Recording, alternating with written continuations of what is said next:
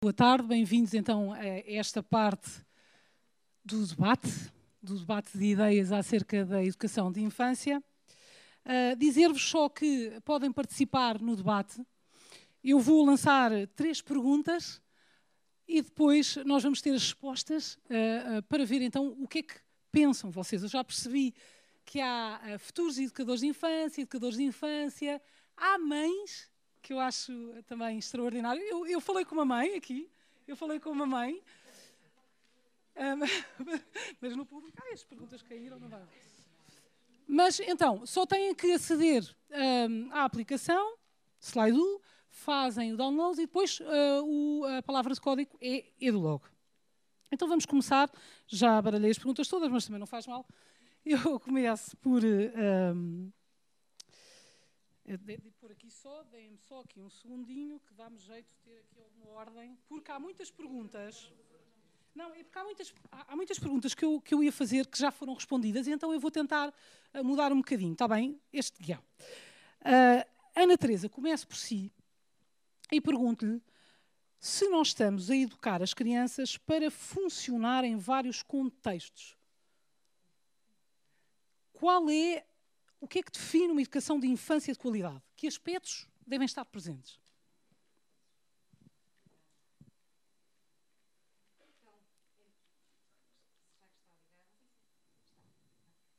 Muito boa tarde a todos. Há princípio dos. Eu acho que não está, pois não, Muito obrigada. Este trabalho de equipa é fantástico. trabalho colaborativo é assim mesmo. Obrigada. Há, um princípio dos touchpoints que aqui se aplica muito bem ao, ao, início deste nosso momento, que é o valoriza a desorganização como uma oportunidade. Exatamente. E começar aqui por dizer que esta desorganização foi tão bem-vinda, porque tivemos aqui um princípio que nos abriu tantas pistas para esta, para esta questão e para a partilharmos entre nós de uma forma tão séria, tão fundamentada e tão viva, contextualizada naquilo que são os desafios, as boas práticas que simultaneamente nos trouxeram a professora Teresa, a doutor Pedro Cunha, a professora Assunção, reforçando-se, repensando-as, trazendo-as do seu próprio ponto de vista, mas, no fundo, fortalecendo-as naquilo que elas têm de comum. Hum, há, aqui, há aqui preocupações de facto que são, que são de fundo, não é? Eu, eu, eu ia começar só aqui por dizer esta, esta hum, provocação que o professor uh, Alberto Amaral nos lançou, com que acabou, hum, uma prática que eduque para a insatisfação. Não é? E depois uma criança que no fim, quando lhe perguntam o que é que mudava, eu mudava tudo, e rimos todos, não é? E eu apeteceu-me logo perguntar, então e por onde é que começavas? Não é? Onde é que tu começavas? Onde é que isto, qual era a ponta que nós íamos, que nós íamos puxar? Porque, de facto, educar para estes vários contextos, e remetendo-me à boa pergunta da Mónica, educar para uma imprevisibilidade, para, uma, para um mundo complexo, de facto. Um, eu, quando a professora Teresa Vasconcelos várias vezes disse, eu não vou por aqui, agora não vou por aqui, e e a professora Assunção também, eu não vou por aqui, eu vou escolher para onde é que vou, eu lembrei-me do José Régio, não é? Vem, vem por aqui, dizem-me com olhos laços, há nos seus olhos ironias e cansaços, eu cruzo os braços e nunca vou por aí. E estava a pensar nesta questão da insatisfação, nesta questão do eu mudava tudo, eu agora não vou por aqui, eu agora tenho que escolher, e nisto que é a interpelação constante que a educação que o mundo nos faz e que deve estar presente nesta nossa forma de estar também com as crianças. Acolher, escutar, capacitar. Eu olhei aqui para o pensar, atuar, renovar e começou-me a ocorrer. Eu também tenho aqui qualquer coisa no meu ADN que se calhar tem três palavras. Vamos lá ver se eu consigo pôr isto aqui direitinho. E partilhar. Acolher e, e e perdoem-me aqui se eu faço logo inflexão para as famílias, porque de facto este é um ponto de honra que eu, mesmo que agora só falo mais um minuto e passe já aqui a palavra, e de certeza que vão dizer, todos os meus colegas vão focar aspectos fundamentais, mas este é um aspecto que eu queria deixar como de certeza aquele que a mim, a nós, enquanto Fundação para as Ciências do Bebê e da Família, no fundo, que faz, esta, esta articulação entre todas as ciências, esta, esta vontade maior. Preparar para os contextos é preparar-nos juntos para os contextos, é acolher, acolher nesta diversidade, nesta diferença, nesta fronteira, nesta imprevisibilidade, nesta capacidade maior de, de facto, sermos hospitaleiros, a hospitalidade que nos falava a professora Teresa Vasconcelos, não é? Estarmos, estarmos abertos. E, e se não tivermos este olhar, de facto, sobre o outro, curioso, instigador, que procura conhecer, hum, dificilmente a criança que olha para nós como alguém que, nos, que lhe aponta uma forma de estar no mundo, interação, que a professora Assunção tanto sublinhou, interação, diálogo. Se este olhar não for partilhado com a criança, dificilmente ela também depois olhará para estes vários contextos nessa perspectiva de acolhimento. E depois escuta. Quanto mais ouvimos, mais aprendemos. Sempre. É? Sempre. Um, quando uma família nos chega, ela tem sempre coisas para nos contar. Sempre. Qual foi aquele, o projeto sonhado daquele seu bebê? Em, em, que momento surgiu? Qual foi a sua história? O que é que, o que, é que os touchpoints começam pelo pré-natal? A professora Teresa também dizia, não vou por aí, mas se calhar até antes, não é? Há uma colega nossa, que foi aqui colega da Inês Saraiva Lobo, da, da, da Intervenção Precoce em Odmira, que falava no T0 quando falava referente à gravidez. Dizia que o bebê está no T0. E, de facto, pensar o que é este T0 de convivência e depois um T1 e um T2 e um T3 e nós vamos uh, um edifício que se vai fundando e como é que nós o partilhamos. Portanto, acolher, escutar e depois capacitar. Capacitar passa por capacitar a nossa capacidade, me passo a repetição, de estarmos no mundo, nos sentirmos interventivos, nos sentirmos participantes verdadeiramente e, e, que a criança sinta, como dizia também a professora Assunção, pegando na garrafa, não é? Que eu olho para isto e posso fazer daqui outra coisa. Que esta abertura que nós lhe damos para pensar, seja abertura no diálogo, seja abertura nos materiais, seja abertura na organização dos espaços e dos tempos, e seja abertura também porque nós pensamos sobre isto. Profissionais de muitas áreas todos juntos a pensarmos sobre isto. Isto é uma alegria enorme estarmos aqui e podermos abrir contextos, para potenciar contextos, assim que consigamos. Passo uh, uh, para o Luís para lhe perguntar.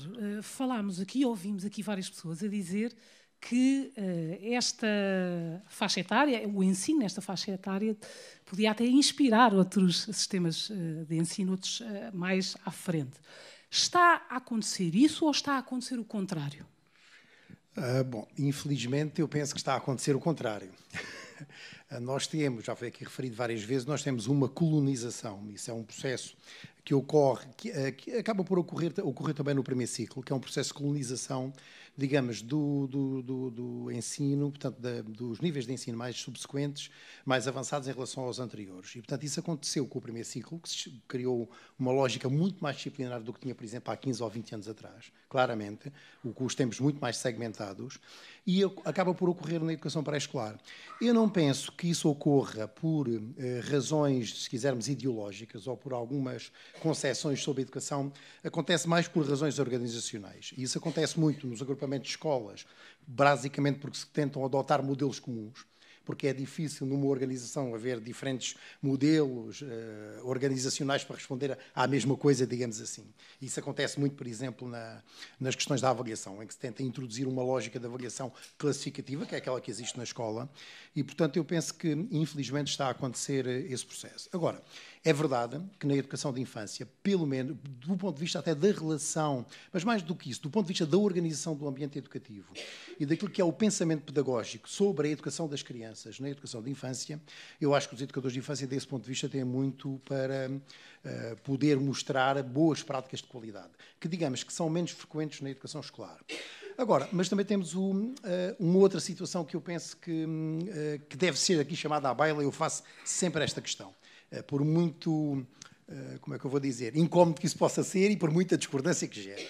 Eh, eu não acredito muito, e tenho sentido isso daquilo que é a minha prática docente, quer nos anos que passei de supervisão na Direção Regional de Educação, quer nos anos que fui educador de infância, quer nos anos que estive como diretor de agrupamento, tenho essa ideia muito clara. O que acontece muitas vezes é que a educação de infância não introduz fatores de diferenciação positiva nas crianças que são de estados socioeconómicos favorecidos que façam a diferença a seguir na escola.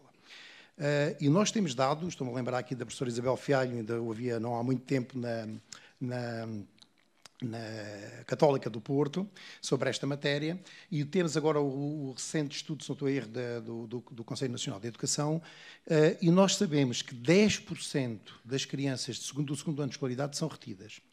E desses 10%, aliás, até penso que o valor é superior, e desses 10%, 80% dessas crianças são de estratos socioeconómicos desfavorecidos. E essas crianças andaram pelo menos dois anos na educação pré-escolar. Ora, nós, isto são dados que são, do meu ponto de vista, arrasadores do ponto de vista uh, da falta de equidade, digamos assim, daquilo que se passa neste percurso, nesta transição da educação pré-escolar para o primeiro ciclo.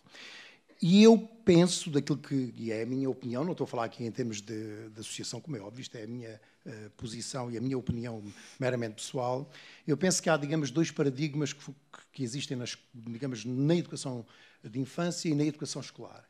Na educação escolar, a preocupação seja em que nível de ensino for, a preocupação é muito com os resultados, com as aprendizagens propriamente ditas, que todas as crianças adquiram aquelas aprendizagens e muitas vezes esquece o processo. E para as crianças aprenderem, de facto, o processo é absolutamente determinante. E na educação de infância, muitas vezes o, o, o paradigma é o contrário. Pensa-se que as crianças, pelo facto de terem bons processos, ou seja, de haver uma boa interação entre o educador e o educador, uh, digamos, promover as aprendizagens, acha-se que as aprendizagens, sendo elas as que forem, são suscetíveis de mudança e são suscetíveis de ter impacto no primeiro ciclo. Eu não acredito nisso pessoalmente.